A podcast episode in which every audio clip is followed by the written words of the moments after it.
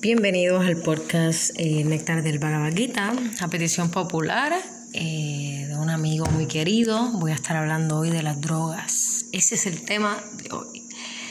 Em, claro, yo no soy una maestra autorizada para hablar de estos temas en referencia a las escrituras sagradas, por lo que les voy a leer una entrevista que le hicieron a eh, nuestro gurú, todas las glorias a Bhaktivedanta Swami Prabhupada, quien tradujo el Bhagavad Gita tal como es.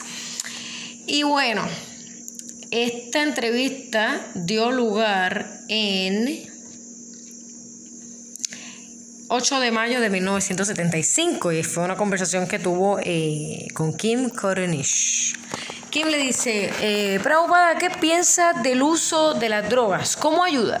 Prabhupada dijo, bueno, esto es una locura.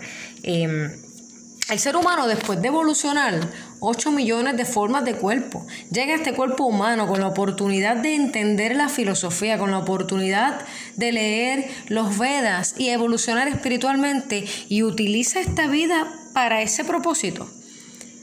Para las drogas, bueno, los perros y los gatos son así cuando se obsesionan con algo. Eh, con alguna sustancia, algún mineral, alguna hierba, como los gatos con el catnip, y, entonces no somos más que gatos y perros cuando nos preocupamos por esa. Em, tenemos que tener interés en el conocimiento espiritual por encima de esas cosas y, eventualmente abandonar eso porque es, eh, es temporal. Y no tendremos ninguna oportunidad de avanzar espiritualmente si nos obsesionamos, si nos intoxicamos, eh, realmente no nos va a ayudar. Y por lo tanto estaremos eh, insatisfechos. Y bueno, Kim me dice, bueno, tal vez, y Prabhupada dice, bueno, tal vez no debería ser la palabra correcta. Nosotros queremos hablar de hechos.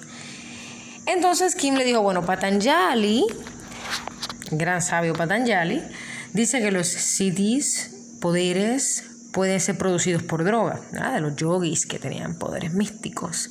Y todavía en la actualidad, ¿verdad? No, no lo he visto personalmente, pero he escuchado que muchos yogis tienen poderes místicos. Entonces, Prabhupada dice, los medicamentos son para uso medicinal. Obviamente, medicamentos naturales o cualquier droga debería ser utilizada para uso medicinal, no para beber o para tomar en general. Cada hierba, cada vegetal es una droga destinada a curar una enfermedad en particular, no para la mera satisfacción de nuestros sentidos. Y este es un regalo de la naturaleza.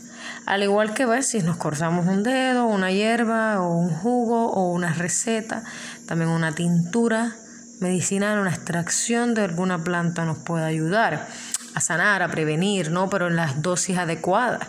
Y, y estos tienen este propósito, ayudarnos, no intoxicarnos.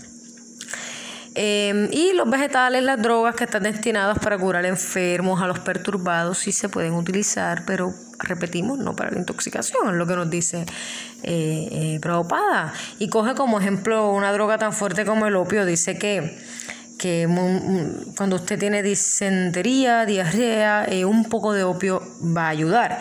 Pero el opio eh, no está destinado a ser utilizado como método de intoxicación hay un uso adecuado para las cosas. Entonces, Amoga le pregunta a Prabhupada, ¿a veces se puede usar las drogas para ayudarnos a la realización espiritual? Y Prabhupada dice, no, eso es una tontería. La realización espiritual significa conocimiento, no estar intoxicado o depender de la intoxicación.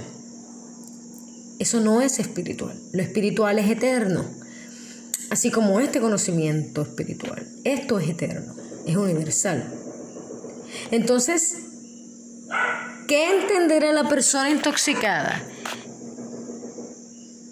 Incluso un hombre sano no puede entender, entonces, ¿cómo lo podrá entender la persona intoxicada? Esto es una tontería.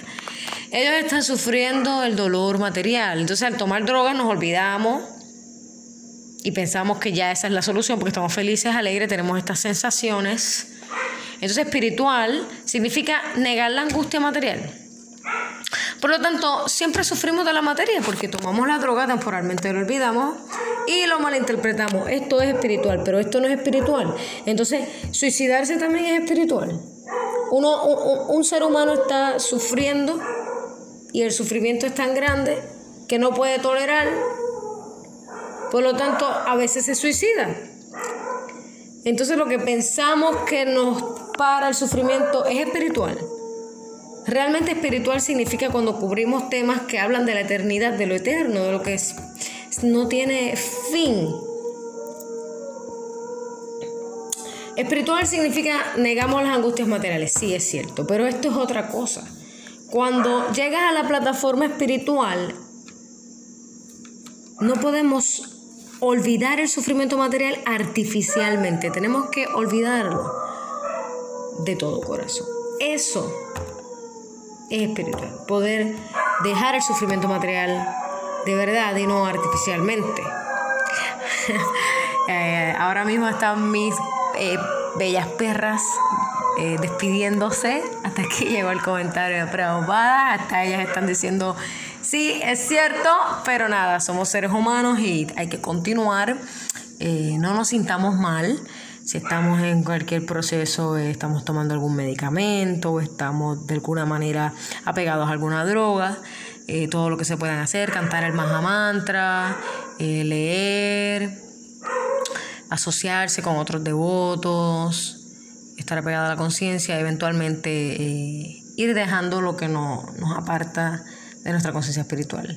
Eh, escucha tu cuerpo, escucha tu cuerpo y él te va a contestar.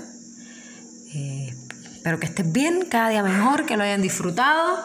esto fue el episodio a petición popular de titulado Las drogas, entrevista de Prabhupada para los años 70. Hare Krishna desde Puerto Rico.